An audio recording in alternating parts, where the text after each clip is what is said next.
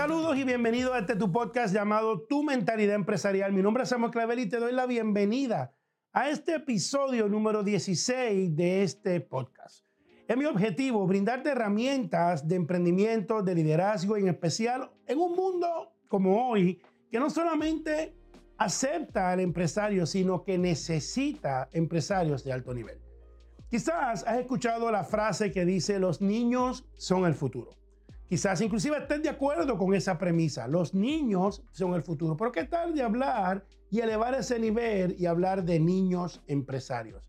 Niños con mentalidad empresarial. Como sabes, pienso que el emprendimiento no es una actividad, sino es una mentalidad. Y el mejor momento para desarrollar esa mentalidad en tus niños es este.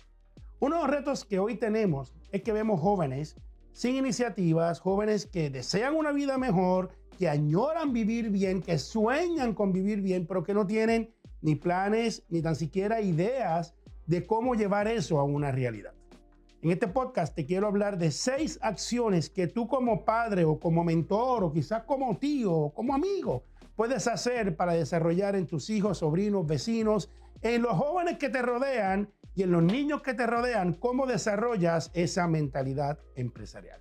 Primero que todo, promueve en ellos la habilidad de resolver problemas. No se los resuelvas tú. Una de las tendencias naturales de los padres, de los tíos, es que rápido que el niño tiene un problema, vamos y se lo resolvemos.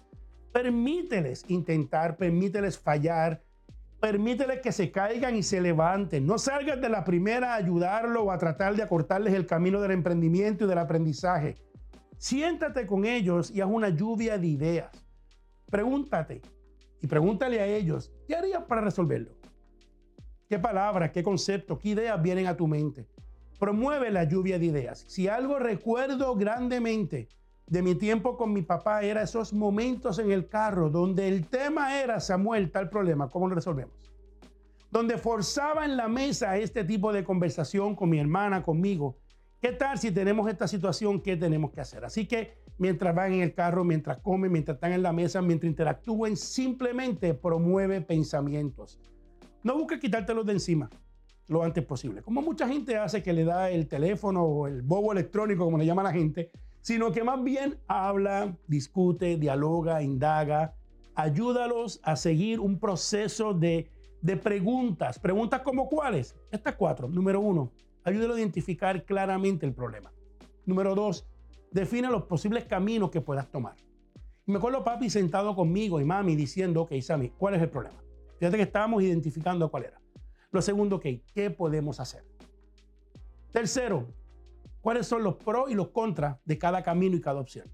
Y esto aunque parezca raro, te estoy hablando que yo tenía quizás seis años, siete años, pero esas eran conversaciones normales que hoy veo que fueron las que desde niño promovieron, propiciaron y lograron ese tipo de mentalidad. Número uno, identifica claramente el problema, define los posibles caminos a tomar, lista los pros y los contras. Y número cuatro, promueve que él tome la decisión. Es clave que le digas qué harías, qué vas a hacer. Y hay una tendencia normal del niño a quedarse callado. No le contestes, no salgas inmediato, no le quites el proceso de pensar. Déjalo, ok, ¿qué vas a hacer? Y la decisión que tome, aunque salga mal, aunque se caiga, aunque tú sepas que no es la correcta, permítele que tome decisiones. Así que el punto número uno es, ayúdalo a resolver problemas. Segundo punto, ayuda a ese joven a aprender del fracaso. Porque es claro que se va a equivocar, que va a fallar, que se caerá, que fracasará. Eh, de seguro que eso va a ocurrir. Ahora, ayúdalo a que él sepa que el fracaso es parte del éxito. Uno de los retos que tenemos hoy es tener jóvenes inseguros porque no se atreven, porque le dieron el mundo de que todo tenía que ser perfecto. Entiendo una cosa, ayúdalos a fracasar. El fracaso es parte del éxito. Que entienda que el orden del éxito es intentar, fracasar, aprender, ajustar y reintentar. Repito, intentar, hazlo. Fracasar, pasó, pasó. Aprender, ¿qué aprendiste de eso? Ajustar, ¿qué ajustes hace? Y por último, reintenta, vuelve otra vez. Enséñale a cómo aceptar y enfrentar las críticas. Enséñale a transformar el bullying en un impulso positivo. Promueve en tu hijo el ser diferente, el intentarlo, el atreverse, el decir voy para adelante. Hablaba con los chicos de Graficón hace un minuto cuando los que nos ayudan en todas estas transmisiones y las grabaciones, que precisamente recién fue mi cumpleaños el día de ayer y mi esposa me regala como uno de mis regalos dos eh, áreas o dos cosas para, para poner libros, pero con unos rinocerontes en cristal hermosos, hechos a mano. Eh, dos obras de arte de dos rinocerontes. Y si estás en mi oficina, vas a ver rinocerontes por todos lados. ¿Y, por qué? Eh, tengo tres o cuatro y en el carro y en varios lados, porque el rinoceronte se caracteriza a que cuando tiene una meta, no importa lo que le den, no importa lo que le tiren, no importa con lo que sea, él sabe que va a esa meta y va a la carga. Así que hace muchos años adopté eso y llévalo a tu hijo, el entender que él como el rinoceronte dice, si esa es la meta, no importa el fracaso, yo me levanto y regreso. Tercer punto, llévalo a tomar decisiones. Uno de los aspectos importantes es que le permitas tú tomar sus decisiones. Uno de los errores que muchas veces hacen los padres y los adultos es que después que él decide, le cambian la decisión. Porque piensas que lo que tú haces es mejor o piensas que le vas a evitar un fracaso. No le digas frases como aquí mando yo o aquí las decisiones las tomo yo, yo soy el jefe o se hace lo que yo diga. Entiende que esas frases apagan la creatividad.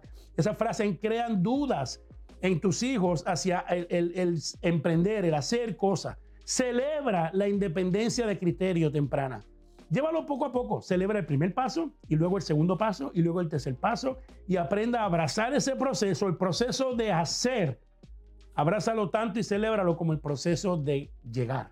Hay veces que no va a lograr el objetivo, pero celebran el camino que intentó, que lo hizo y qué fue lo que pasó. No solamente celebra ese resultado final, abraza el proceso de intentar. Promueve preguntas. Muchas veces dile qué harías diferente. ¿Qué harías diferente? Cosas que, que van a marcar a ese niño y lo van a llevar a pensar empresarialmente. Número cuatro, promueve conquistar miedos. Es común en un niño o joven el sentir miedo o temor a lo nuevo, a lo desconocido. Promuévele la acción. Sabes que la acción es la cura del miedo. Todo lo que hoy te hace grande, un día te dio temor. Tu primer paso para caminar te dio temor. No lo recuerdas, pero te aseguro que te dio temor primer día que fuiste a la escuela, a lo mejor no te acuerdas que fuiste y lloraste con tu mamá y te, y te, y te enredaste en sus piernas, pero ese día te dio temor. Tu primer día de casado no te dio temor, te dio terror. Y si tú miras tu primer día de trabajo y muchas cosas que hiciste en un principio dio temor. Pero hoy esas áreas las dominas. Hoy caminas, hoy trabajas. Hoy es una bendición para ti estar casado. Hoy trabajas en otras cosas que conquistaste con la acción. Promueve en tus hijos el actuar en medio del temor. Quinto, enséñales a salir del status quo. O sea, status quo significa no querer cambiar, quedarse igual. Enséñalo no solamente seguir las reglas, sino intentar cosas nuevas. Promueve el que reten lo establecido. No es que te reten a ti, pero cuando te retan pensando de otra forma, no opaques ese pensamiento. Promueve el pensar cuando alguien dice, ¿y si no? Y tú pregúntale, ¿y si sí? Y cuando dicen, ¿y si no ocurre? Me acuerdo claramente momentos en mi vida que yo decía, ¿y si no pasa? Y papi decirme, ¿y si ocurre? Piensa lo que sería si ocurre, si sí pasa. No es que lo lleves a la rebeldía sino que lo lleves a la evaluación y a los cambios constructivos. Sexto, promueve el aspirar, el visualizar y el soñar en grande. Muchas veces, cuando vemos a nuestros hijos soñando, es común decirle, estás loco, no se puede, es imposible, baja de esa nube, pon los pies en la tierra, y todas estas frases que se utilizan para matar sueños. Nos damos cuenta que no solamente matamos el sueño, Matamos inclusive al empresario que están haciendo. Promueve soñar en grande. Rétalo a pensar en lo impensable. Y únete tú a ese proceso de pensar en grande. Si algo puedo agradecer a mis padres es que cada vez que tenía una locura de decir yo voy a hacer tal cosa, papi decía que hay que hacer. Pongamos camino. Vamos a hacerlo. Hoy tenemos la responsabilidad de crear a nuestros hijos, pero no solamente dedicarles tiempo, darle comida, darles techo. No, no, no, no. Es de criarlos y de crearlos mentalmente, emocionalmente. Y sobre todo tenemos la oportunidad de sembrar en ellos la mentalidad empresarial. Su mente es una esponja, es un papel en blanco. Escribe tú en ellos las actitudes y la mentalidad empresarial antes de que otro los convierta en uno más en la masa y en un empleado más. Si te gustó este podcast, te invito a ver los podcasts anteriores, donde trabajo con tu mentalidad para que también puedas pasarla a tus hijos. Te invito a que no solamente los escuches, sino que tomen notas, que hagas de estos segmentos una guía y un plan de acción. Invita a otros para que juntos desarrollen la mentalidad empresarial contigo. Y no olvides darle la campanita para que no te pierdas ninguno de los próximos segmentos de tu mentalidad empresarial. Se despide de ti tu amigo y mentor, Samuel Clavel.